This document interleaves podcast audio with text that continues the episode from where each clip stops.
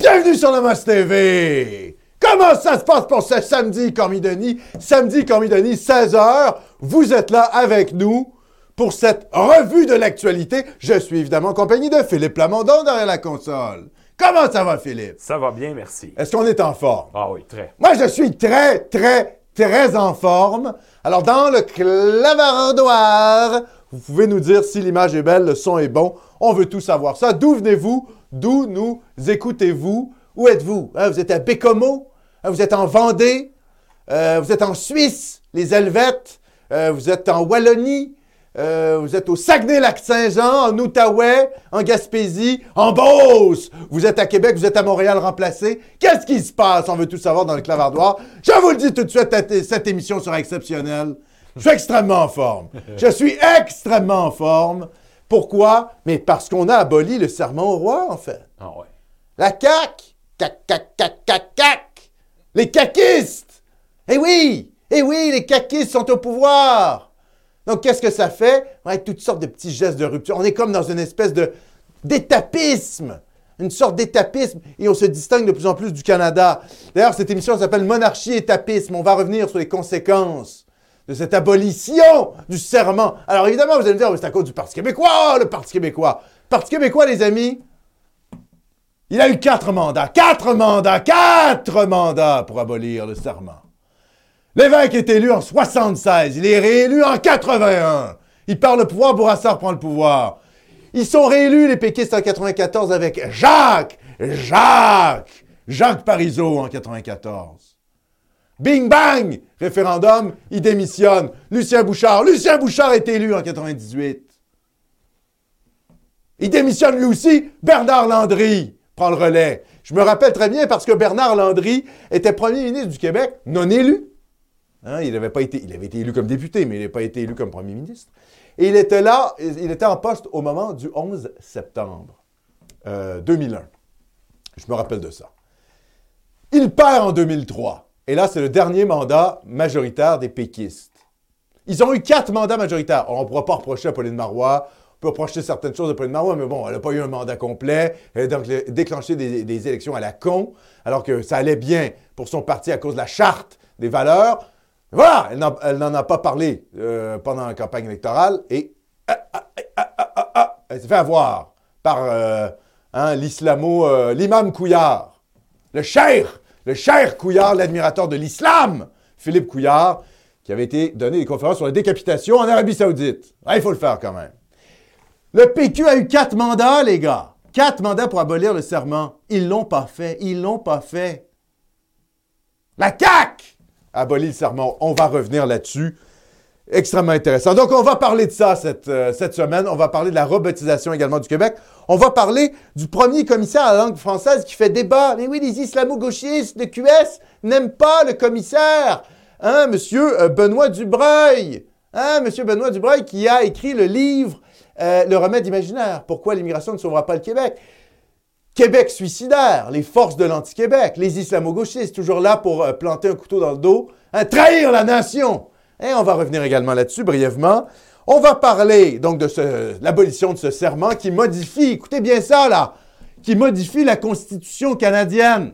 Ouais les gars, on est en train de saboter ce putain de pays. C'est ça qui est en train de se passer. Pendant que quoi?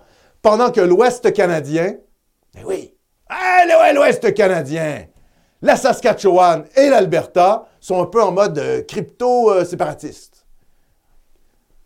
Cette confédération ne va pas très bien, messieurs, dames, laissez-moi vous le dire, et ça ne fait que me réjouir. Et puis en deuxième heure, on peut peut-être parler de la deuxième heure, mon cher Philippe, immédiatement. On va parler du, du Danemark. Le Danemark, est-ce que c'est le modèle à suivre? Des sociodémocrates, identitaires, euh, euh, qui, prennent des mesures judiciaires dures contre les immigrés et qui en même temps mettent en place des politiques natalistes. Qu'est-ce qui se passe avec les Danois? Est-ce que c'est le modèle pour le Québec et pourquoi pas pour le reste de l'Occident, peut-être pour nos amis français ou belges? On va revenir en deuxième heure sur le Danemark et je vais me baser sur un article d'un certain militant nationaliste, Peter Columns, que j'ai contacté d'ailleurs sur Twitter. Je lui ai dit que j'allais faire un, une émission sur son article, un article sur Rage Culture, ce, magazine en ligne qui s'appelle Rage culture. Je vous invite à le consulter. Donc ça, ça va être la deuxième heure réservée aux membres de Nomos TV. On va parler du modèle danois. Sans plus tarder, parce qu'on a une émission extrêmement chargée, mon cher Philippe. Oui. On passe aux annonces. Le super clavardoir. Eh oui, Soros ne nous finance pas. Donc, euh, qui peut nous financer? Les nomotiens. Et vous, derrière votre écran. Les patriotes, les nationalistes. Vous! C'est grâce à vous qu'on est capable de faire ça. Évidemment, une manière de nous financer, c'est de nous envoyer un petit don dans le super clavardoir, nous posant une question, ou, euh, voilà, on nous envoie un commentaire, et puis ça nous permet de le lire en ondes, etc. Donc, je vous en prie, euh, ne vous gênez pas pour utiliser le super clavardoir. On a réussi à reproduire hein, les super clavardoirs de, euh, comment je pourrais dire, de YouTube. Notre informaticien a réussi à reproduire ça. Donc, le super clavardoir. Alors, le clavardoir, peut-être je devrais plutôt dire le super clavardage. Parce que dans le fond, c'est le clavardage, c'est le message en tant que tel. Ouais, bon, voilà. Dans tous les cas, vous pouvez envoyer un petit don, tchoup, tchoup, tchoup, et ça permet de nous financer. Moins de Soros, plus de Nomos. Moins de Netflix aussi. Le N, ouais, non, non, non. Non, non, vous ne financez pas Netflix woke. Vous financez Nomos, bien sûr. Deuxième annonce, mon cher Philippe, comme d'habitude, Telegram. On a à peu près 220 membres là, sur Telegram. Ça foisonne toutes sortes de discussions. euh, plus d'une dizaine, euh, je pense qu'il y a à peu près une quinzaine de groupes de discussion. Telegram. Bon, petit rappel d'usage quand même. Telegram. Telegram, qu'est-ce que c'est Telegram? Eh, c'est un média social. Donc, les gens qui sont sur le Telegram de Nomos TV, euh, c'est des abonnés de Nomos TV, n'est-ce pas? Donc, ils, donnent un certain montant par mois. Moi, je les ajoute. Oui, ça reste un espace public. N'est-ce pas? Petit rappel d'usage. Ce que vous écrivez sur les médias sociaux, c'est public. Quand c'est sur euh, Facebook, Twitter, que sais-je encore? Donc, soit vous n'assumez pas avec vos noms ce que vous écrivez et vous donnez des pseudos, euh, soit en fait, euh, ben, vous assumez ce que vous dites, mais, ce que vous dites, pardon. Mais il- il- voilà. Donc, rappel quand même d'usage aux gens, les médias sociaux, c'est pas dans votre salon, hein, n'est-ce pas? Euh, vous n'êtes pas dans, votre salon privé. Je rappelle par ailleurs que même, vous savez, les gens qui utilisent le Messenger sur, euh, euh, Facebook, si jamais il y a des enquêtes judiciaires ou quoi que ce soit, l'État, la justice peut demander au groupe de télécommunications d'aller fouiller dans vos messages. L'anonymat total sur Internet n'existe pas. Ça n'existe pas. Je, vous le dis tout de suite, là, ça n'existe pas. Même avec des VPN, même avec Tor, etc., ça n'existe pas. Vous pouvez vous protéger au maximum. Mais c'est impossible d'avoir l'anonymat total. Donc, petit rappel d'usage pour les nomotiens. Telegram, c'est un forum de discussion. Vous êtes les bienvenus. Mais il faut avoir conscience que, voilà, c'est public. Mon cher Philippe. Euh, on a déjà des super claveurs. Super clavardois, on est là. Euh, on salue Roman. Roman, Qui est comment ça va, nous. Roman? Hop, hop, hop. Je finance Nomos en cette soirée où le Maghreb nous crache à la gueule Ah! dans l'hexagone. Mais oui, qu'est-ce qui Le se passe-t-il? Maroc a gagné Le contre Maroc le Portugal. contre le Portugais. Ma Portugais. Oui, ben, écoutez, là, je pense que c'est le match actuellement Angleterre-France. C'est ça? Vous pouvez me confirmer ça dans le clavardoir. C'est-tu en ce moment ou ça pense- va avoir lieu? Non, non, c'est en ce moment. Ah, Je- quand je oui, oui, c'est en ce Ah oui, moment. c'est ça, oui, c'est oui. peut-être fini, là. Oui, j'ai lu pas. que si le, si le Maroc gagne, ils vont détruire la ville. Puis si la France gagne, ils vont détruire la ville.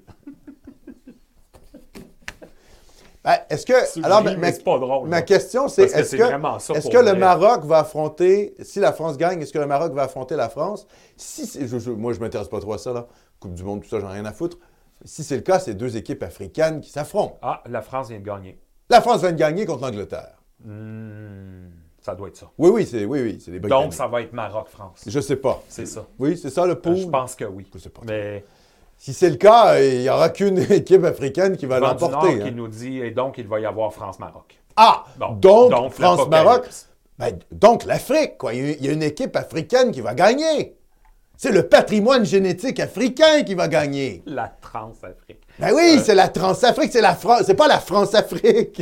c'est la Transafrique. Ouais, c'est, c'est la France-Afrique, mais de l'autre côté de la Méditerranée, du côté nord de la Méditerranée. Hey, France-Maroc! L'équipe africaine gagne. Il y a une équipe africaine qui gagne et une autre qui perd. C'est, c'est comme ça. Donc, euh, l'Afrique sort gagnante. Alors, il y, a un- il y a un pays, c'est plutôt l'Afrique subsaharienne, Et l'autre équipe, c'est plutôt le, euh, le Maghreb. Hein, disons ça comme ça. L'Afrique euh, au-delà du Sahel. Mon cher Philippe. Jagmeet Trudeau-Dubois. Oh, pas Merci, mal, ça. cher ami. Un très bon pseudo. Oui. Vous avez oublié de mentionner que la PLQ, le PLQ est entré dans l'ère post-cassonade avec Anglade qui quittait le 1er décembre. Oui, mais j'en ai parlé. euh, j'ai fait une émission là-dessus. J'ai fait une émission en disant euh, la fin pour Bilderberg Anglade. On a même fait une émission sur la fin d'Anglade et le repositionnement très compliqué. Très, muy complicado. Muy complicado. Très compliqué, le repositionnement des libéraux. C'est compliqué, là. Qu'est-ce qui, vous reste? Vous, vous êtes un militant libéral. Vous êtes un conseiller, là, du prochain chef. Qu'est-ce que vous lui dites? C'est quoi le projet? Comment, comment renaître? Comment être le phénix qui renaît de ses cendres quand vous êtes libéral? Très compliqué. Très, très, très compliqué. Pas facile, hein, euh, les libéraux. Parce que là, ils se sont fait voler le ballon de l'économie par les caquistes et ils ne peuvent plus euh, hurler référendum. Il n'y aura pas de référendum. Les péquistes, ils ont quatre genoux, euh, trois genoux à terre. Donc, euh, pas de menace séparatiste. Évidemment, quoique. Parce que, avec le crypto-séparatiste Legault, hein, qui, qui abolit le serment à la reine, on est plutôt dans une espèce de d'étapisme. Mais en tout cas, il n'y a pas d'hystérie référendaire. Bah. Donc, c'est compliqué pour les libéraux. Mon cher Philippe. Euh, Kiwi Punchline, Ah, oui, on le salue. Frédéric André qui est avec nous. On le salue. Voici un don en soutien aux nomotiens qui se font intimider publiquement par les antifas. Les bolcheviks. Commencez par faire des semaines de 40 heures et devenez adulte au lieu, au lieu de vous comporter en petit bully sans courage réel. Nomos pour 1000 ans et on applique les commandements nomotiens. Ben, ils nous, ont, ils nous financent quand même, les gars. Parce que pour, euh, pour avoir accès à nos, finalement, à nos espaces, euh, les communistes payent. Donc, euh, voilà. Le bolchevisme finance Namostérie. Non, mais il faut se... Il faut, ah, nous donnent sans doute pas des millions, mais enfin, voilà, quoi. Merci, mon cher Kiwi. Toujours apprécié. Le défricheur de la BTB est là avec nous. On le salue. Et on salue également, comment je dirais, sa descendance. Hein? Euh, qui est là, qui écoute Nomos TV. Il écoute Nomos TV, voilà, avec ses petites têtes blondes. On les salue en Abitibi, cher Kiwi Punchline.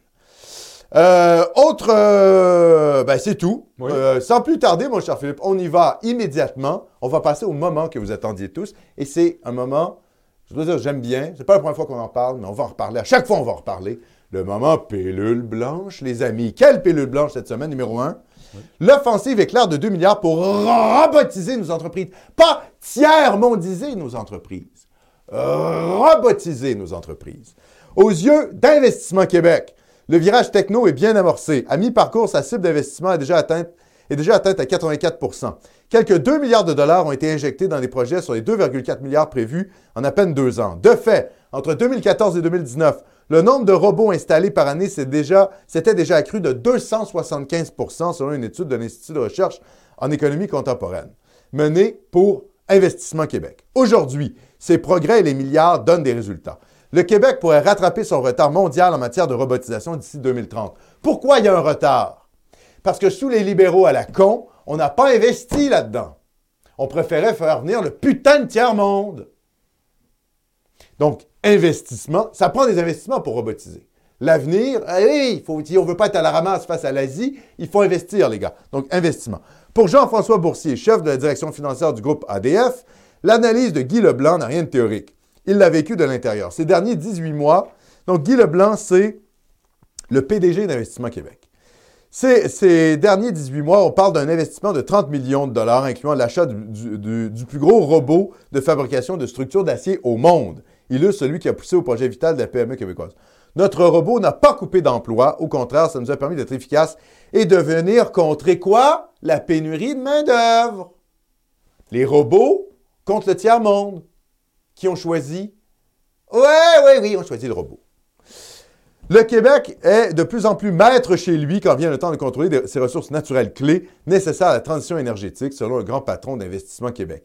Quand je suis arrivé en poste, la plupart de nos mines de spodumène, que l'on transforme en lithium, c'était des Chinois qui en étaient propriétaires. Souligne au journal Guy Leblanc, PDG d'Investissement Québec. Au moment où nos ressources minières sont de plus en plus alléchantes, le Québec a bien, bel et bien réussi à reprendre peu à peu leur contrôle, selon lui. Les propriétés étaient détenues pour la plupart par des Chinois. En 2019, c'était le cas. Aujourd'hui, ils n'ont plus de propriété dans nos mines ici, poursuit Guy Leblanc. On a de bons partenaires qui ne partent pas avec des tableaux de spodumène vers la Chine, mais qui vont transformer ici et les usines seront construites ici, incite celui qui discute avec des entreprises coréennes et japonaises. Pas mal! Plus de robots, moi je l'ai dit, vous, connaissez notre position à Nomos TV. On ne reviendra pas au monde pré-industriel.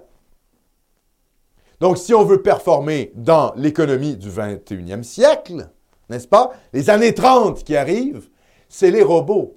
Parce que les migrants et euh, la main-d'œuvre à bas coût du tiers-monde, ça entraîne quoi? Ben déjà le remplacement de population, une catastrophe sociologique, une catastrophe sécuritaire, une catastrophe culturelle, et également, euh, soyons honnêtes, des tensions euh, ethno-sociales. Hein? Les Noirs vont nous traiter, euh, les descendants d'Africains vont nous traiter de racistes, les Mahométans vont vouloir des accommodements raisonnables, etc. Pour l'instant, alors je ne dis pas qu'il n'y a pas de danger avec la robotisation. Mais enfin, c'est plutôt ça l'avenir que d'importer le tiers-monde et de donc devenir le tiers-monde. N'est-ce pas? Voilà. Donc, robotisation, pilule blanche, il faut viser vers l'avant. Il faut regarder, voilà, il faut préparer le Québec des années 2030. On ne peut pas toujours pleurnicher sur le Québec qui est parti. Le Québec des années 80 est terminé. Jamais on ne reviendra au Québec des années 80. Eh oui, j'ai dit ça aux péquistes. Hein? Hé les gars, les années 80-90, c'est terminé. Il faut regarder, c'est le futur là qu'il faut regarder. Ne pas revenir aux accords de Lac Meach. Non, non, non, non, non. L'avenir. Il faut arrêter d'être euh, réactionnaire. Il faut plutôt aller vers l'archéofuturisme. Deuxième pilule blanche cette semaine, mon cher Philippe. Oui, deux pilules blanches. C'est quoi? Deux, deux, deux, deux. Alors, c'est une pilule grise, on va dire. Pilule grise. Pourquoi? Bien, parce que le commissaire à la langue française, bon, François Legault a comme annoncé quelqu'un qui est Benoît Dubois, il a envoyé l'ouvrage ici, euh, Le remède imaginaire, pourquoi l'immigration ne, sauvera pas le Québec, euh, sorti au début des années 2000, 2000 euh, quoi, 2012, quelque chose comme ça. Là. Et Benoît Dubois, donc, a été pressenti, je pense qu'il est un politologue, a été pressenti comme étant, pour être le, premier commissaire à la langue française.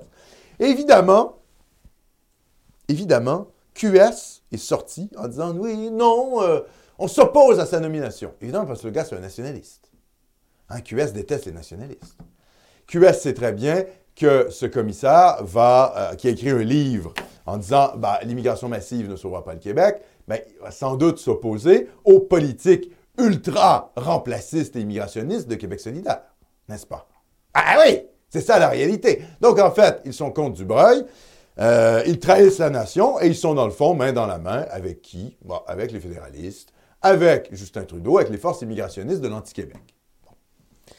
Pourquoi c'est une pilule blanche? Eh bien parce que selon moi, la CAQ attendait d'avoir les péquistes avec elle à l'Assemblée nationale pour faire cette nomination. Parce que si la CAQ était seule, disons, à approuver, ils, pouvaient approuver. Hein. c'est deux tiers euh, des députés qui doivent approuver le commissaire. Bon, ben, ils possèdent le deux tiers des députés, les caquistes. Donc, il n'y a pas de problème. Ils pouvaient le faire. Mais, d'un point de vue symbolique, il aurait mieux fallu, mais il faudrait mieux que ce soit plusieurs partis qui nomme le premier commissaire à la langue française. Donc, selon moi, c'est hypothétique ce que je vous dis, mais selon moi, ils vont attendre que les péquistes, donc la prochaine session, là, c'était la fin de la, prochaine session qui va ouvrir, ils vont attendre la prochaine session Janvier, parlementaire. février, ils exactement, vont le passer. Exactement. Ben oui. Et le Parti québécois va évidemment ratifier. Exact. En fait, le Parti québécois, je vais vous dire quelque chose, le Parti québécois est en train de devenir l'aile bleue de la CAQ. C'est ça qui est en train de se passer. Comme avec le serment à la monarchie. Qui, qui, qui? A aboli le serment à la monarchie? C'est les péquistes? Mais non, les, les gars. C'est pas les péquistes. C'est une loi de la Coalition Avenir Québec. Qui était dans les cartons. Et les gesticulations péquistes pour gruger du temps médiatique, tout ce que ça a fait, c'est accélérer le vote de la loi. Ils ont secoué le cocotier. Ils ont secoué le cocotier, mais ben oui. c'était déjà dans les projets caquistes de faire une réforme ben euh, des institutions démocratiques, dont l'abolition du serment. Donc, c'est le grand frère caquiste qui, lui, abolit le serment. C'est comme la laïcité. Le Parti québécois a gesticulé la laïcité et qui l'a fait? La CAQ.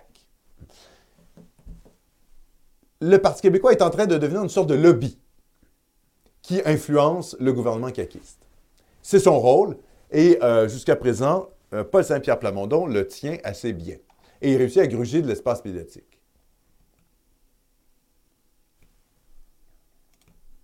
Pas mal, hein?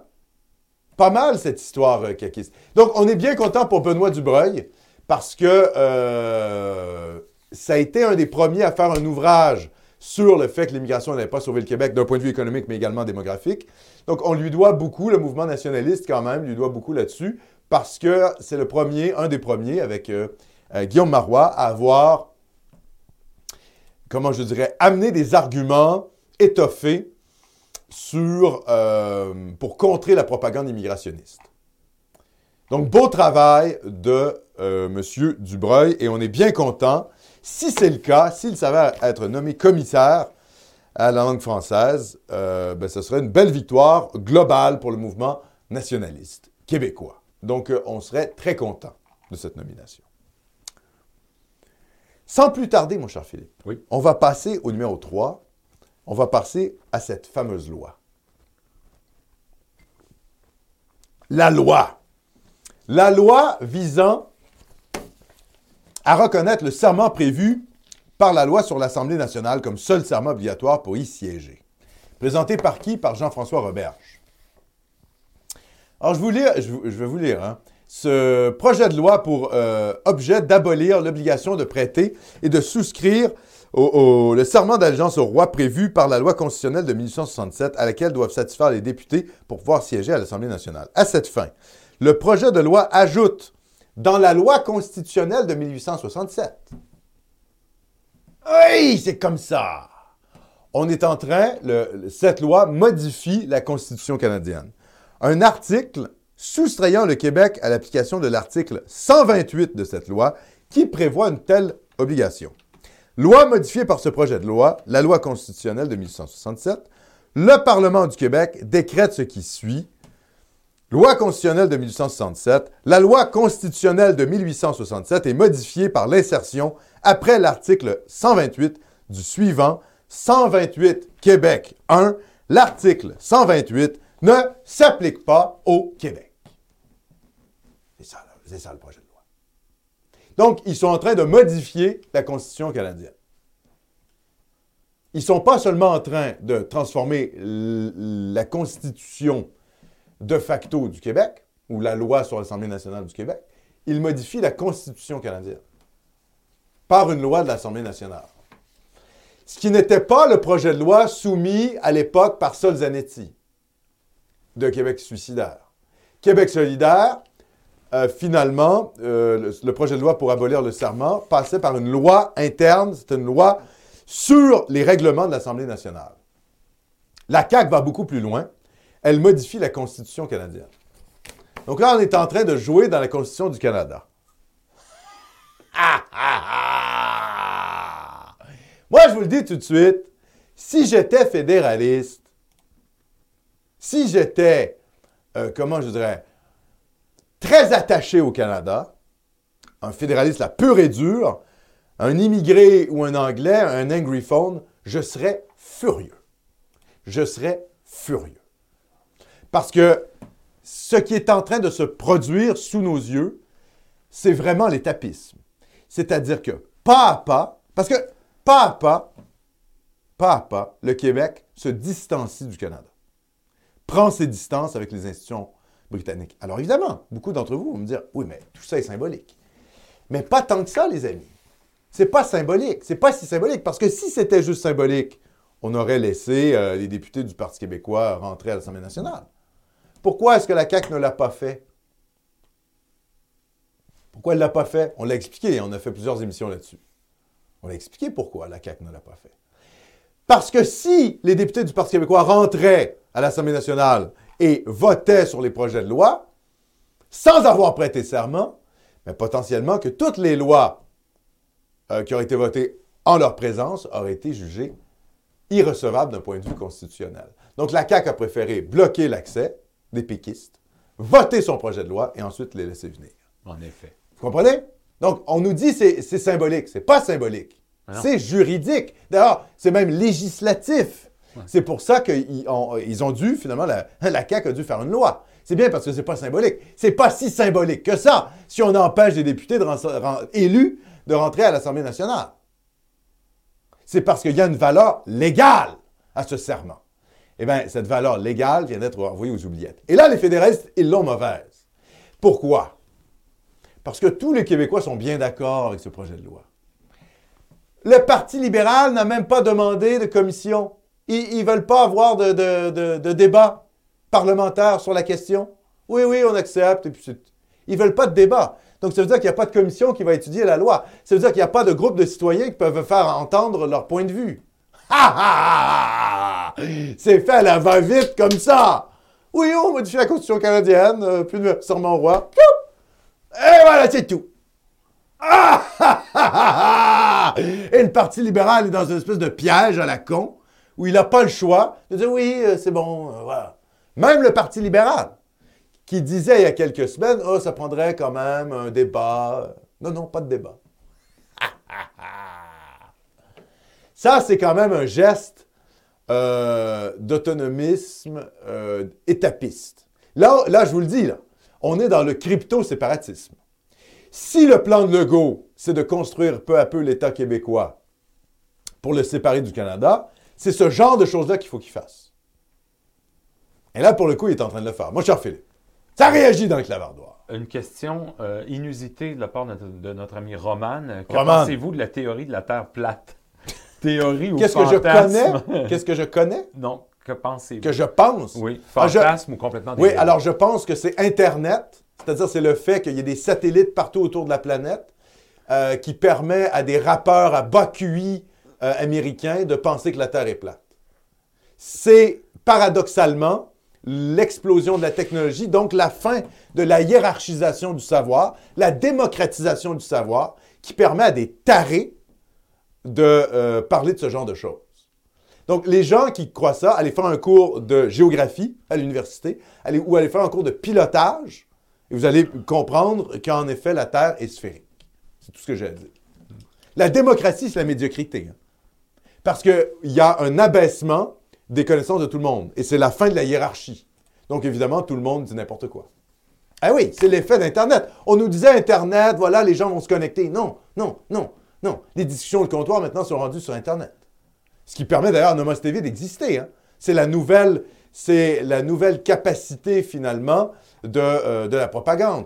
Mais euh, il y a une valeur positive à ça, puisqu'on est capable de se sortir du discours étatique ou subventionné par l'État.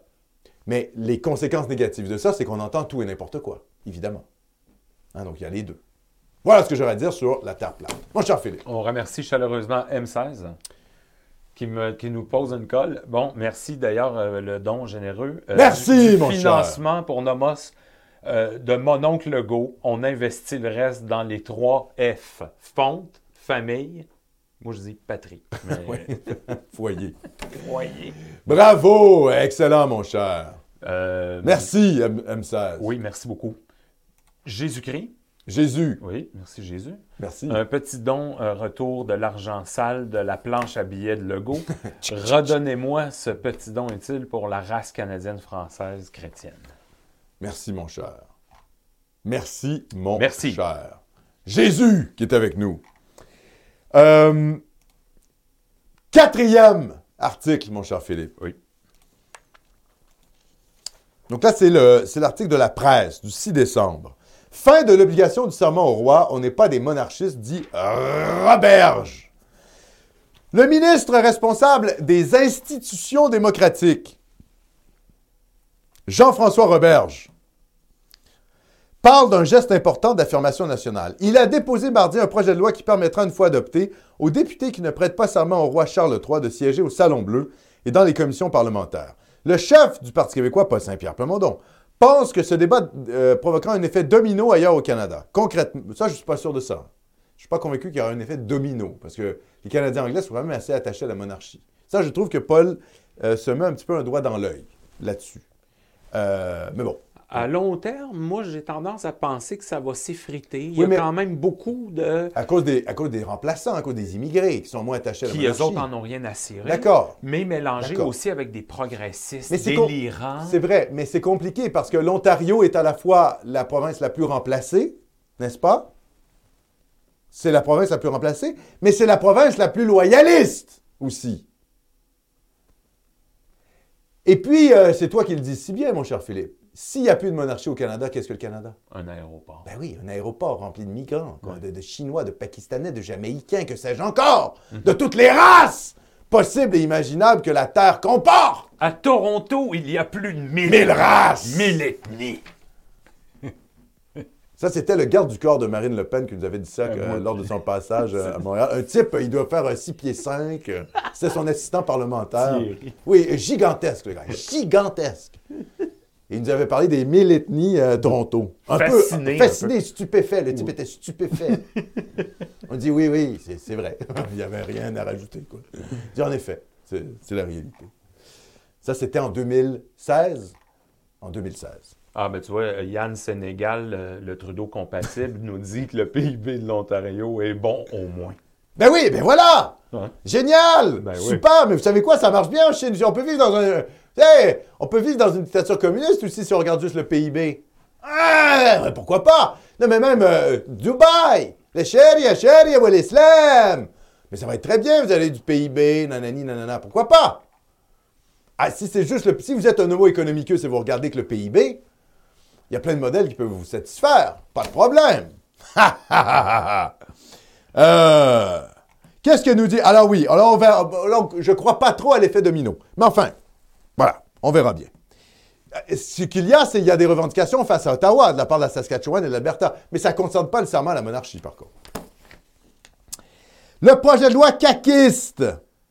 Ah, c'est ça. Concrètement, pardon. Ce projet de loi, projet de loi 4, du gouvernement Legault modifie la loi constitutionnelle de 1867 en soustrayant le Québec à l'article 128, comme je viens de vous lire, qui prévoit que les députés doivent prêter serment au roi d'Angleterre pour siéger. Le projet de loi caquiste prévoit désormais que seul le serment de loyauté au peuple du Québec, prévu à la loi sur l'Assemblée nationale depuis 1982, donc ça, c'est les péquistes qui ont fait ça, ils ont fait un serment au peuple du Québec, mais ils n'ont pas aboli Ouais, on est vraiment dans une construction législative euh, pas à pas. hein. Et tantôt, je reprochais aux péquistes de ne pas l'avoir aboli. C'est vrai, ils ne l'ont pas aboli, mais ils ont quand même fait. Il faut, écouter, il faut avoir une honnêteté intellectuelle. Les péquistes l'ont fait. Ils ont fait un, serment de loyauté au peuple du Québec en 82, qui est nécessaire pour siéger au Parlement. Donc, c'est la seule chose qui va être nécessaire maintenant. Jean-François Robert se dit bien conscient qu'il s'agit avant tout d'un symbole. Oui, mais comme je disais, symbolique, oui et non. Parce que sinon, tu ne peux pas siéger. Le Canada, une fois la loi sanctionnée, sera toujours une monarchie constitutionnelle. Mais il y a des choses qu'on est capable de faire sans négliger notre travail de gouvernance, a-t-il défendu. Selon lui, le projet de loi proposé par Québec est très solide et sera résisté à de possibles contestations judiciaires, ce qui ne manquera pas d'arriver, n'est-ce pas? Avec tous les avocats juifs, d'extrême gauche, fédéralistes, qui veulent évidemment détruire tout ce que les gouvernements nationalistes au Québec font. Hein, il va y avoir des angry phones, hein, toute, la petite clique là hein, qui, conteste la loi 21, la loi 96, toute ce- cette même bande là, tout ça là, qui grenouille dans les sphères de l'antinationalisme, vont évidemment contester la loi. Et peut-être même être aidés par le fédéral, sait-on jamais. On verra. Oui, mon cher Philippe. Une petite question Ah, de, de on y va. Jésus. Euh, en Jésus. fait, au nom du genou salvateur, sa question. Pour Nomos, la dépopulation via les vaccins toxiques, est-ce un complot ou une réalité?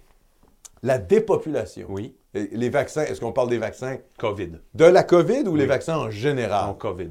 Est-ce qu'on a des preuves de ça? Moi, je ne vois pas de preuves de ça. De la dépopulation. Mhm. C'est-à-dire, moi, j'ai répondu à ça, moi, dans des... euh, c'est-à-dire, est-ce qu'il y a quoi? Il y a des gens qui meurent en masse? Moi, je connais plein de gens vaccinés, ils n'ont pas de problème. hein. Donc, je veux dire, alors évidemment, vous me dites, oui, mais vous ne pouvez pas partir de votre expérience. D'accord, on ne peut pas partir de chacun de notre expérience individuelle. Donc, on- il faut partir de quoi? Ben, il faut partir de données.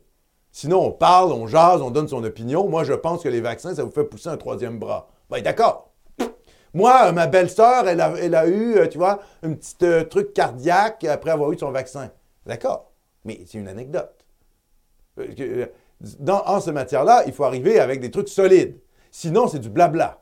Sinon, euh, blablabla, blablabla. Trump est au pouvoir, euh, voilà, euh, on peut y aller, hein? On peut donner son opinion. Est-ce qu'il y a euh, des, morts massives en Occident de gens qui ont été vaccinés? Moi, je vois pas ça. Donc, pour moi, non. Après, si vous arrivez avec des données pour me dire, pas, pas des vidéos YouTube, là. OK? Si vous arrivez avec des données sérieuses pour me dire que oui, euh, il y a des gens qui meurent par milliers, la dépopulation massive. Oui, c'est pas les effets secondaires, là, parce que ça, on sait que ça existe. Non, mais là, des effets secondaires, il y en a pour à peu près tous les médicaments. Bien sûr. C'est pas, pas de ça dont on parle. Non, non, non. Dépopulation. La dépopulation. Non, je pense pas qu'il y ait de dépopulation. D'ailleurs, parlé, euh, l'Inde, ça se dépopule pas. hein. Non. J'en ai Il déjà n'y a pas de dépopulation mondiale actuellement. Non, vraiment pas. Et en fait, ce qu'il faudrait souhaiter, c'est un petit peu que les Africains arrêtent euh, la pondeuse. Tu vois. Ouais. Ouais, il faudrait que les Africains, ils arrêtent un petit peu comme la hein, baisse du taux de natalité en Afrique. Ça, ça serait plutôt positif. Ça, ça serait quelque chose de positif. Parce que pour l'instant, l'Afrique, euh, pop, pop, pop, pop, pop, pop, ça va créer une petite pression vers le nord. Donc ça, ça me paraît plus problématique, en fait. La pression démographique venue d'Afrique me, me semble plus problématique pour l'instant que les vaccins. Je vais être assez honnête avec vous. Voilà. C'est ça, voilà, ce sera ma réponse. Mon cher Philippe. On remercie, on remercie euh, à nouveau Kiwi Punch. Merci, Kiwi. Je suis très, très déçu par mon oncle Legault. Le projet de loi devrait faire prêter serment non pas au roi, mais bien à Nomos TV et impose les députés à devenir membres de Nomos.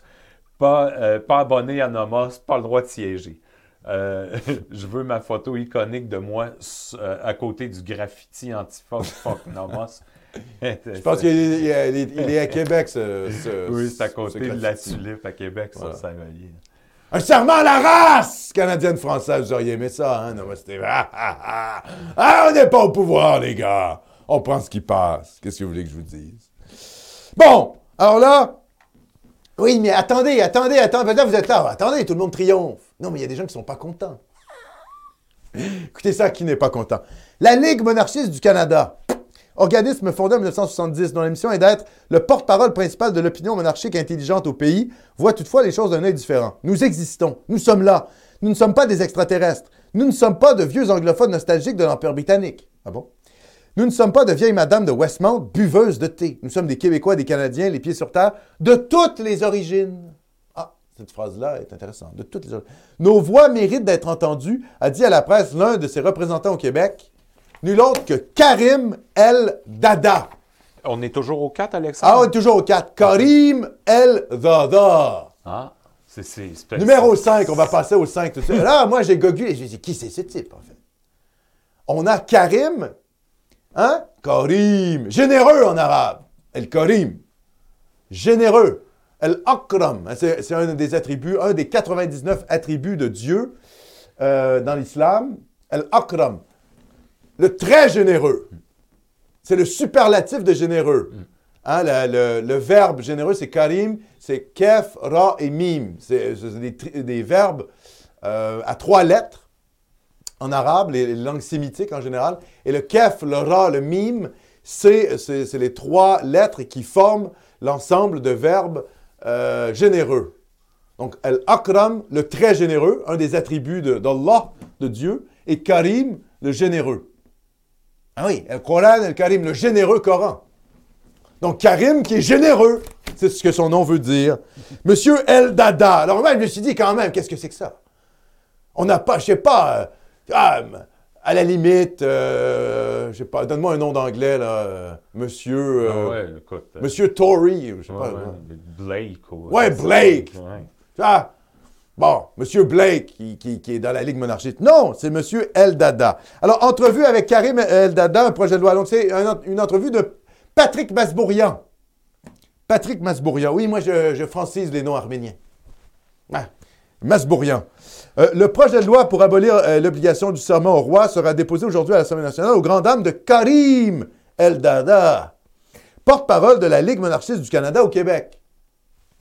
Il estime que sa voix a été ignorée dans le débat sur le, serment d'allégeance des personnes élues. C'est vrai qu'on fait figure d'extraterrestre, mais nous avons des choses à dire, a, a fait valoir ce partisan de l'unité canadienne. Ben oui, évidemment, c'est un ultra-fédéraliste, mais ça c'est normal. Karim El-Dada, Karim El-Dada, parle de son attachement au patrimoine et aux traditions. Il voit le projet de loi du gouvernement de la Coalition Avenir Québec comme une attaque contre les symboles canadiens. Il n'y a rien de plus canadien que la monarchie, nous dit-il. C'est aussi canadien que le sirop d'érable, les chutes du Niagara et le hockey. Une citation de Karim Eldada, euh, porte-parole de la Ligue monarchiste du Canada au Québec. Par ailleurs, il se dit choqué de voir des informations qu'il estime erronées circuler dans les médias. Durant l'entrevue, il décortique euh, deux de ses idées reçues sur le rôle du roi Charles au Canada. Et là, moi, j'ai écouté l'entretien. Oui, je me suis tapé ça, les gars. Je me suis tapé cet entretien. C'était très difficile. Très difficile. Je ne comprends pas cet acharnement contre la monarchie. Je ne comprends pas, dit M. Eldada. Qui nous dit d'ailleurs dans, dans son entretien qu'il est immigrant. Donc, il n'est pas né ici. Ce n'est pas un- une deuxième génération d'immigrés. Il est vraiment immigrant. Il a choisi de venir ici. Euh, et il a prêté serment euh, d'allégeance à la reine. Euh, enfin, à la couronne britannique. À la reine, évidemment, et à la couronne britannique. Alors, il ne comprend pas, M. Dada. Alors, je vais essayer de lui expliquer.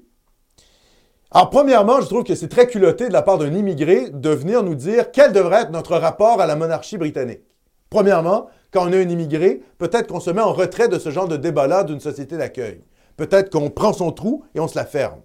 Première des choses. N'est-ce pas? Oui. On se calme.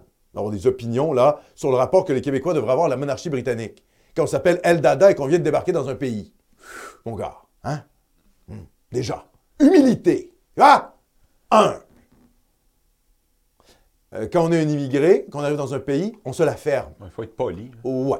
Calme-toi. Deuxièmement, il veut savoir pourquoi est-ce qu'il y a une hostilité. Bien parce que, mon cher, euh, nos ancêtres à nous, Canadiens français, avons été conquis par la force des armes et par la défaite de la France lors de la guerre de Sept Ans, par l'Empire britannique, et nous sommes devenus, contre notre gré et contre le gré de nos ancêtres, sujets de la couronne britannique. Donc, notre rapport à la monarchie britannique est un rapport inscrit dans l'histoire et dans le temps qui fait en sorte qu'on n'est pas très, très content de ce statut d'être des sujets d'un monarque étranger. Car M. Dada était très choqué qu'on dise que euh, Charles III était étranger. Bien sûr que si. Charles III n'appartient pas à la même nation que vous et moi. C'est un souverain britannique. Et encore une fois, je tiens à le dire, moi, je ne suis pas anti-monarchiste. C'est pas ça la question. Le problème, c'est pas la monarchie, c'est pas le principe monarchique.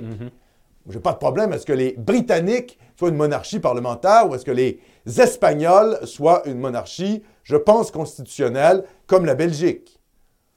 Ça ne me pose strictement aucun problème. Je n'ai pas de problème avec la monarchie. Ça me semble plutôt sympathique en général. Le problème qu'on a au Québec, c'est que c'est une monarchie étrangère. C'est la monarchie des Anglais, peuple britannique qui nous a conquis et dont nous sommes finalement, nous avons été euh, forcés d'accepter la souveraineté. C'est ça le problème de la monarchie au Québec. C'est pas que ça soit, c'est pas qu'il y ait un monarque, c'est que ce soit un monarque étranger à la nation. Contrairement aux Danois, contrairement aux Belges, contrairement aux Britanniques, aux Espagnols. Alors, M. Dada se pose la question pourquoi? Mais peut-être parce que M. Dada n'est pas un Canadien français. Il n'appartient pas à la nation. Il a simplement un papier qui lui dit qu'il est Canadien. Fort bien. Fort bien, M. Dada. Mais vous n'appartenez pas à la même nation que nous. Et votre héritage, l'héritage de vos ancêtres, je ne sais pas, d'ailleurs, il est de quelle origine? Peut-être qu'il est d'origine d'un pays euh, du Proche-Orient ou du Maghreb. Je me demande s'il n'est pas marocain, par exemple, ce qui expliquerait son monarchisme. On sait qu'il y a, par exemple, en Jordanie ou au Maroc, il y a eu un effet positif à la monarchie puisque ça a stabilisé les gouvernements. Contrairement à l'Algérie, tu vois, tout ça, bon, c'était assez catastrophique. Au Maroc, on peut quand même dire qu'il y a eu une stabilité gouvernementale à cause de euh, la monarchie. Donc, j'explique les choses à M. Dada, qui se pose la question. Comment se fait-il que... Ben voilà, on vous explique. D'ailleurs, votre incapacité à comprendre notre hostilité à l'Empire britannique et à la monarchie euh, britannique s'explique aussi par le fait que vous êtes, dans le fond, un étranger, un immigré. Et que vous ne comprenez pas euh, le rapport très ambigu que les Canadiens français, nation majoritaire au Québec, rappelons-le, la nation majoritaire au Québec entretient avec l'Empire britannique. Voilà. Donc, j'espère avoir répondu à M. El Dada. Mon cher Philippe. M16, merci. Merci. De qui vient ce message? Nous allons conquérir l'Europe avec le fœtus de nos femmes. C'est euh, les, les ventres de nos femmes. Ouais. C'est Boumediane, le président algérien. Al-Jazer! Pampari, papari, al-Watan, papara. Ah, l'Algérie! Les gars, ils foutent les Français hors de leur pays. C'est- euh, Ils, ils retournent en France. hein. Ils s'en vont en France avec le drapeau algérien. Oui, l'Algérie. Ça va, quoi, les Algériens. Vous avez votre pays. Après, si vous avez une élite corrompue, népotique en place, c'est votre problème. C'est pas la faute des Français, là. C'est vous qui êtes un peuple euh, népotique euh, qui préférez les bacs chiches plutôt que bosser. Ah! Et vous asseyez sur votre rente pétrolière par une élite corrompue. C'est votre problème à vous, les Algériens. Pas la faute des Français, pas la faute des Américains, pas la faute des Israéliens. Vous êtes responsables. Mais ça, les peuples arabo-musulmans, en général, ne sont pas capables de prendre leurs responsabilités. C'est soit la faute des coloniaux, hein. Ah, c'est les colonisateurs, les Français, les Anglais, les machins chouettes, ou les Juifs. Ah, c'est la faute d'Israël. Non, non, non, non, non. C'est votre faute. Vous êtes responsable de votre, de votre situation. C'est très bizarre d'avoir voulu foutre les Français dehors pour bâtir votre République algérienne, pour ensuite courir, hein, ah, aller là, vers euh, traverser la Méditerranée pour aller euh, vite souscrire. Ben oui, Ben oui. souscrire là la CAF, la Caisse d'Alloc- d'allocation familiale, et puis au service aux soins de santé français, payé par le bon petit contribuable français que vous traitez de raciste. C'est bon quoi les Algériens? Ça va. Pas de pitié moi pour ces peuples-là. Ils ont leur pays les gars. Ben oui. Ils ont leur pays. Ils Les. Moudjahidines algériens. Ils ont égorgé les Français, ils ont égorgé les pieds noirs. Ils ont fait un nettoyage ethnique des Blancs. Hein, des Européens en Algérie. Vous l'avez, votre pays. Ah, vous l'avez. Restez-y. Voilà, construisez-le. Bonne chance, les gars. Bonne chance, mon cher Philippe. Jésus-Christ. Moi, je connais déjà trois personnes vaccinées de causes inconnues de moins de 40 ans. Je connais... Oui, d'accord. ben, ben, ben. Parfait, mon cher. Je ne sais pas quoi vous dire. Euh, Moi aussi, je connais plein de gens vaccinés. Mon cher Philippe. Tim Lemieux. Tim. Les effets secondaires commencent et les scientifiques. Euh, médias et gouvernements ne diront jamais que les effets secondaires sont des injections magiques. Ils nous mentent depuis le début et continueront euh, à jamais. La seule chose que l'on sait, c'est qu'ils nous cachent des informations. Oui, ben, peut-être. Mais euh, vous savez, les gouvernements nous cachent des informations sur à peu près tout. C'est comme l'histoire des masques. Euh, vous vous rappelez cette histoire de masques? Arruda qui nous disait, on, lui a reproché d'ailleurs Nomos TV, qui disait les masques, vous savez, non, non, les masques c'est dangereux. Hein, parce qu'on se met les mains partout, puis dans le fond, ça répand le virus.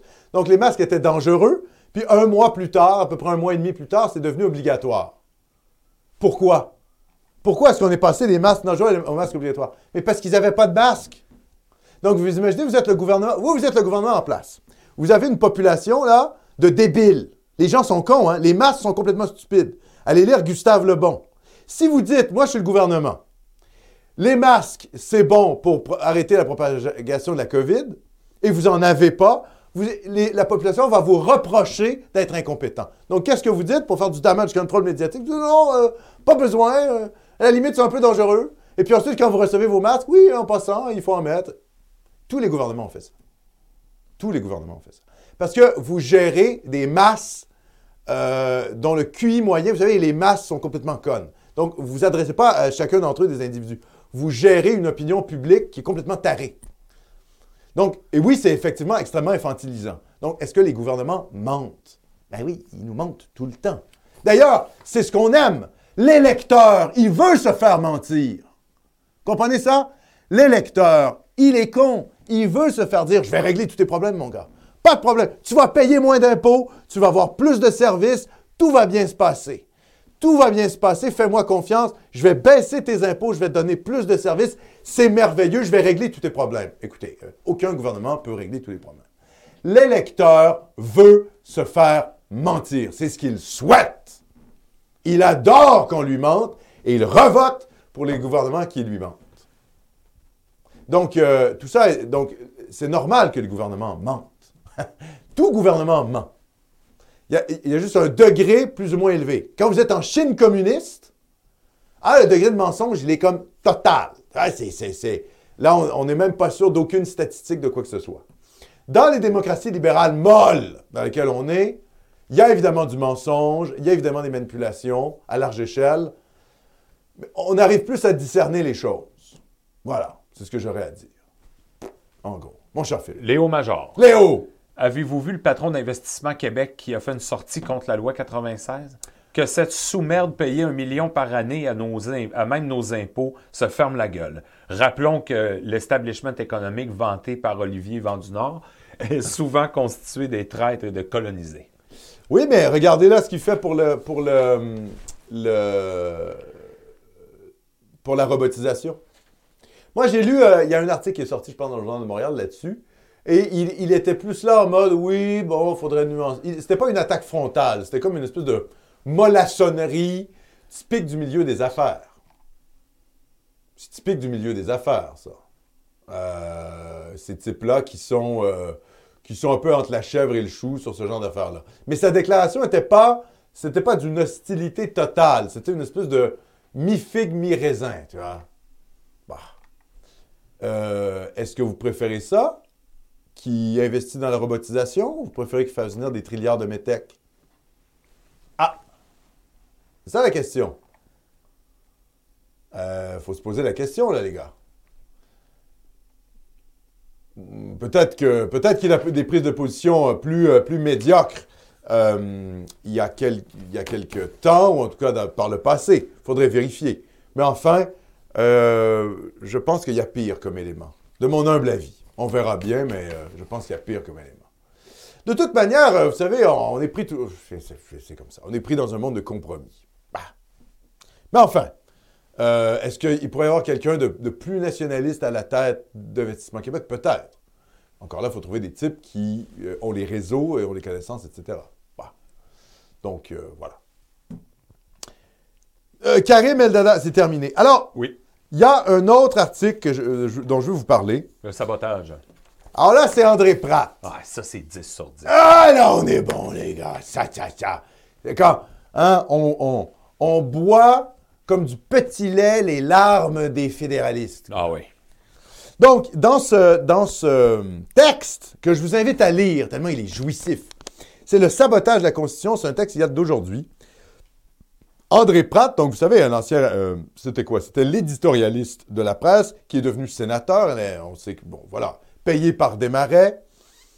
Euh, Desmarais qui, évidemment, qui avait des liens matrimoniaux avec la famille, il faut le rappeler quand même, euh, de Jean Chrétien. Donc, l'aristocratie du Parti libéral du Canada. Donc, c'était le valet, c'était le porte-voix du Parti libéral du Canada à la presse. Et il a été nommé sénateur par le Parti libéral pour ses bons et loyaux services. Et il a démissionné depuis de son poste de sénateur. Voici ce que nous dit André Pratt.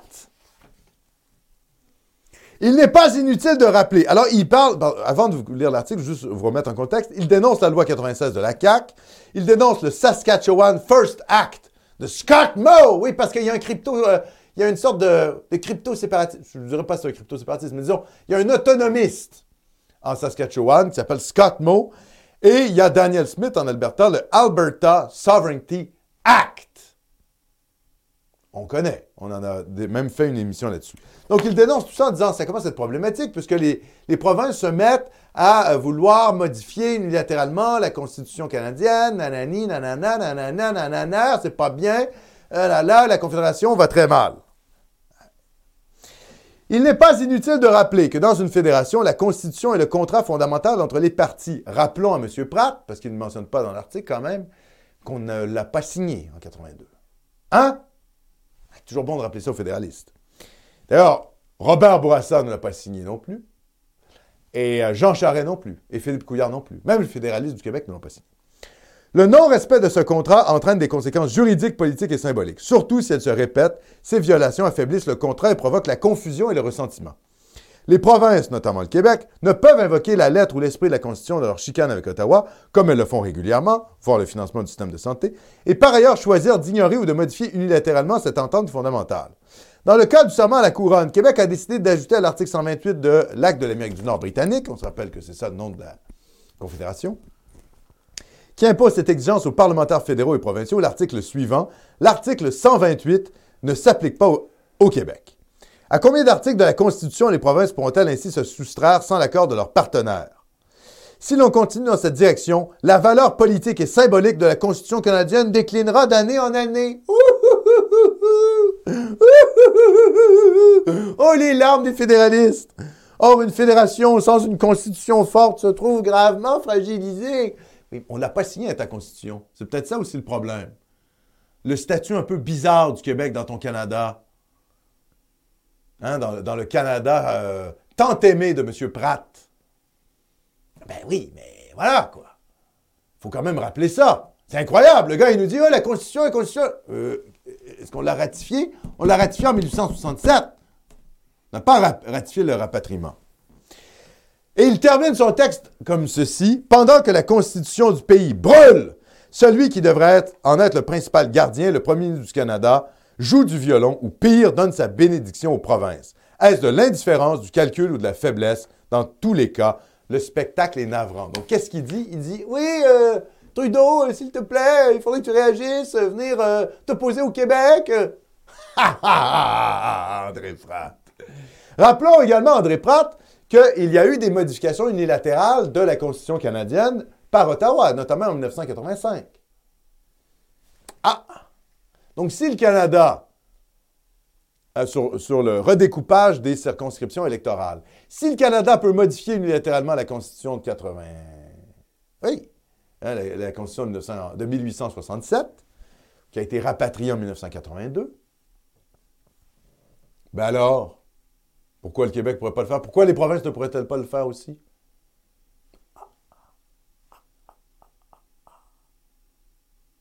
Oups!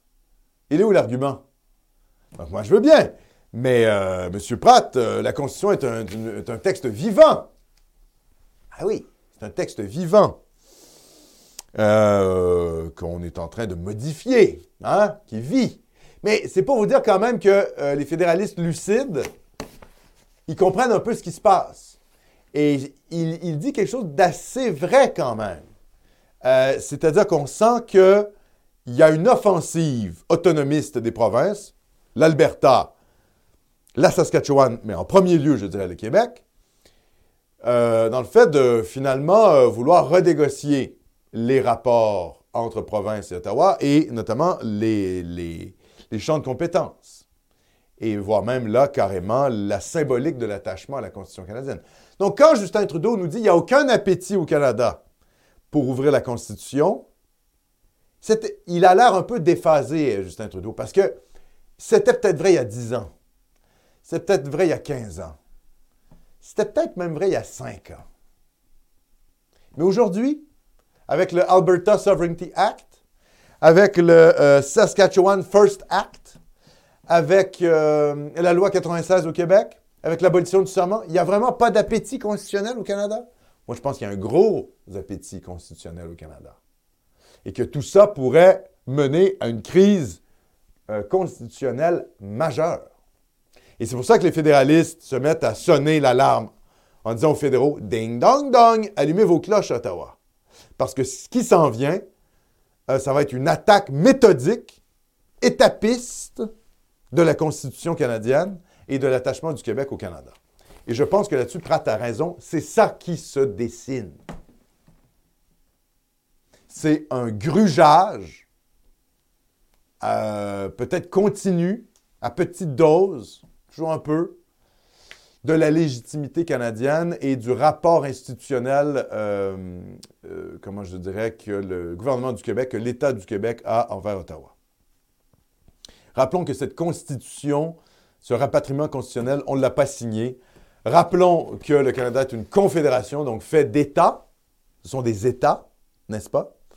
qui décident de léguer une partie de leur souveraineté au gouvernement central. C'est ça la Confédération canadienne. C'est un ensemble de plusieurs États qui se mettent ensemble. On n'est pas dans l'État unitaire jacobin, où tout est décidé euh, à Paris. On n'est pas dans une république euh, unitaire comme la France. C'est une confédération. Et là, on va le voir notamment dans l'Ouest, mon cher Philippe, numéro 7, ça brasse! Ça ne fait pas de brasser au Québec, ça brasse en Alberta.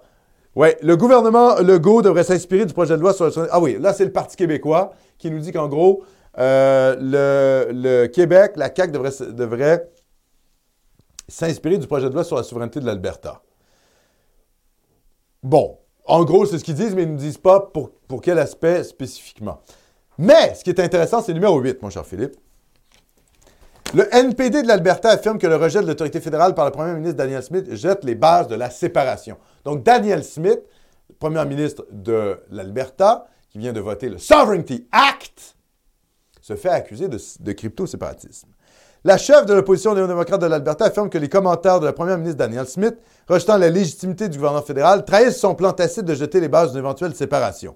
Rachel Notley, donc ça c'est la chef du NPD, a cité les commentaires de Smith à la Chambre juste avant les députés n'adoptent son projet de loi sur la souveraineté plutôt jeudi, dans lequel Smith a rejeté l'autorité globale du gouvernement fédéral. Ce n'est pas comme si Ottawa était un gouvernement, un gouvernement national, a déclaré Mme Smith à la Chambre à minuit 30 jeudi. La façon dont notre pays fonctionne, c'est que nous sommes une fédération de juridictions souveraines et indépendantes. Ils sont l'un de ces signataires de la Constitution et le reste d'entre nous, en tant que signataires de la Constitution, avons le droit d'exercer nos pouvoirs souverains dans nos propres domaines de compétence. Ha ha ha ha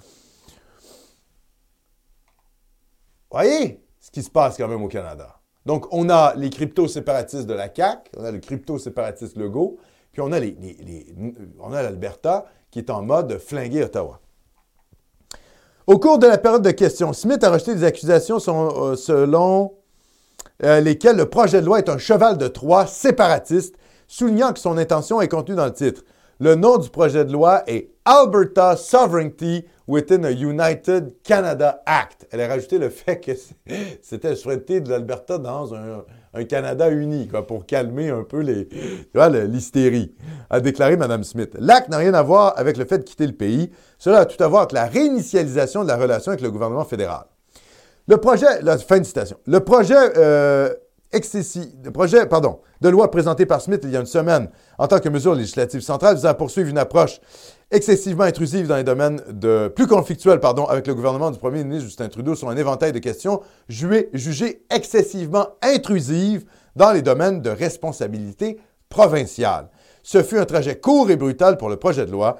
Le gouvernement de Smith, en raison d'un tollé général, a dû présenter un amendement quelques jours seulement après avoir présenté le projet de loi pour annuler une disposition qui lui donnait des pouvoirs d'urgence continus pour réécrire unilatéralement des lois tout en contournant la législature. Donc Smith a dû reculer là-dessus.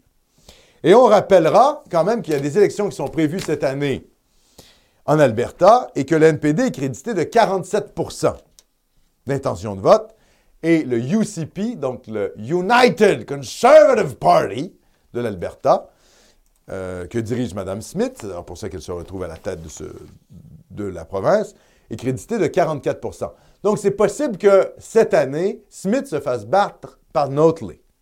Donc, ça, malheureusement, c'est dommage. Ça serait chouette que les conservateurs, pour nous, hein, pour affaiblir le Canada et la Constitution canadienne, ça serait bien que euh, Daniel Smith gagne euh, en Alberta pour continuer ses projets de, euh, comment je dirais, d'autonomisme pour l'Alberta. On verra ce que ça donne. Moi, je ne connais pas assez bien la scène politique albertaine pour faire des prédictions. Tout ce que je vois, c'est que les sondages donnent le NPD en avance, quelques points d'avance, sur le UCP, le UCP, le Parti euh, conservateur uni de Mme Smith. Évidemment, si c'est Rachel Notley qui prend la tête de l'Alberta, on imagine qu'elle va beaucoup mieux s'entendre avec la coalition NPD euh, libérale qui gouverne le Canada actuellement. Parce que rappelons-le, hein, il y a une sorte d'alliance. On est dans un gouvernement pratiquement de coalition entre le NPD de Jack Meeting, couche culotte et M. Trudeau. Mon cher Philippe. Euh, Tim, en 2035, gouvernement, oui, nous savions que les effets secondaires étaient pires que la COVID, mais nous ne voulions pas perdre la crédibilité de la population car cela aurait causé trop de chaos, euh, ce qui aurait compliqué le passage au travers de cette pandémie, euh, mentir pour la sécurité nationale. Euh, oui, je ne sais pas.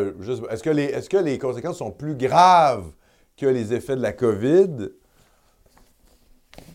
Je ne sais pas. Je ne sais pas, parce que moi, en tout cas, encore une fois, c'est une affaire d'étude.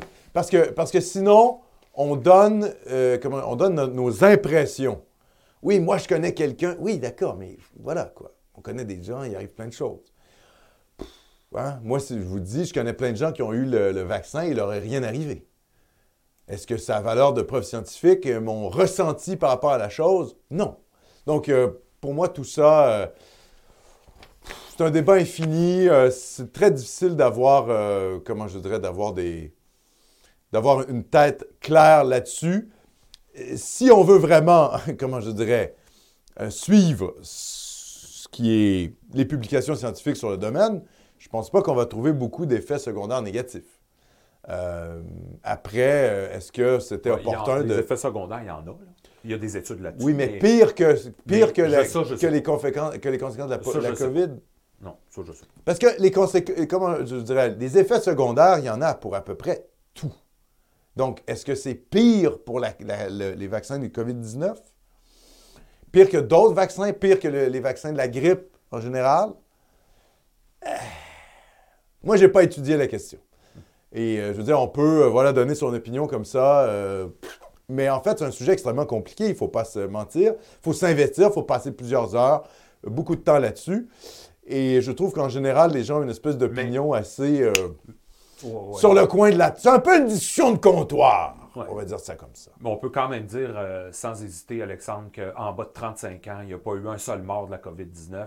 Puis par ailleurs, qu'en bas de 35 ans, des jeunes qui ont eu des effets secondaires dégueulasses de ce vaccin-là, il y en a beaucoup. Fait que je veux dire, là, rendu là, le ratio, le ratio, Le, le ratio, le ratio, euh, coût-bénéfice. coût-bénéfice, en bas de 35 ans, c'est clair que ça ne marche pas. Mais pour le Ben, reste, ça marche pas, je sais pas. En tout cas, ça marche pas. Je sais Mais pas dans si la ça mesure où il n'y a pas. de mort.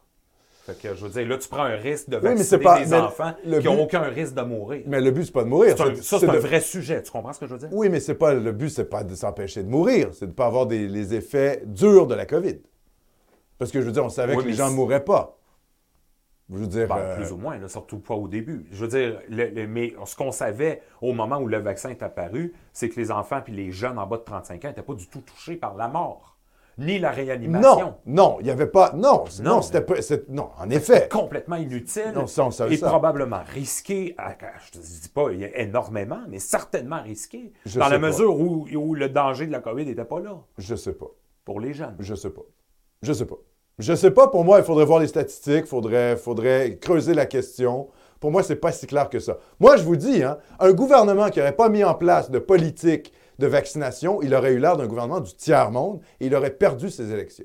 C'était normal d'avoir des campagnes de vaccination en Occident euh, et c'était normal de produire des vaccins.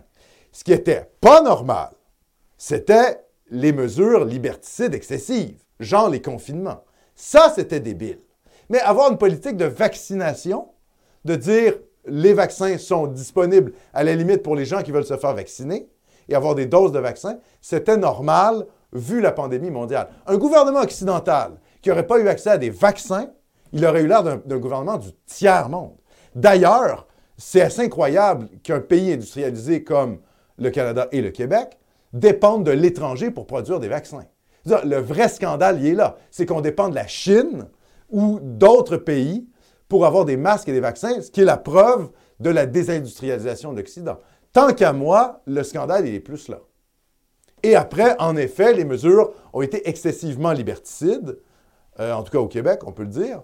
Mais ça, c'est un tout autre sujet. Ça, c'est de la gestion, comment je dirais, euh, managériale, voire même des sondages. Là, on, on gérait ça au sondage. On gesticulait, le gouvernement gesticulait pour donner l'impression qu'il euh, qu'il agissait. Euh, mais après, la, question directe des vaccins, bah, c'est ça, c'est un grand débat. Donc, euh, voilà. Donc, ça, c'était la première partie de l'émission sur la monarchie et l'étapisme. Je vous dis, si le gouvernement Legault était en mode crypto-séparatiste, il ferait ce qu'il fait actuellement. Il ferait ce qu'il fait actuellement.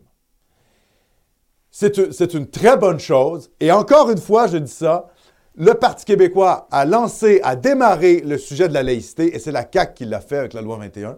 Même chose pour l'abolition de la monarchie. Entre guillemets, c'est le Parti québécois qui médiatiquement lance l'affaire.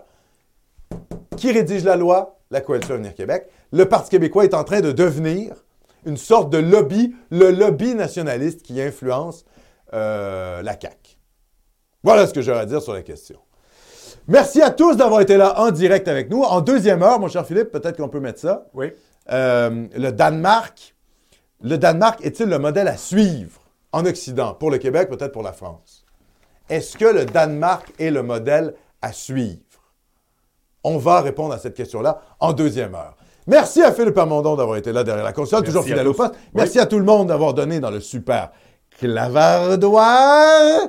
Merci à tout le monde également d'avoir euh, été là en direct avec nous. Et Merci je remercie tous ceux qui écouteront cette émission en rediffusion. Nous serons là évidemment la semaine prochaine, 16h, 22h en Europe de l'Ouest. Et je sais que vous serez là pour un autre samedi Cormidoni. Pourquoi? Parce que vous êtes la résistance nationaliste.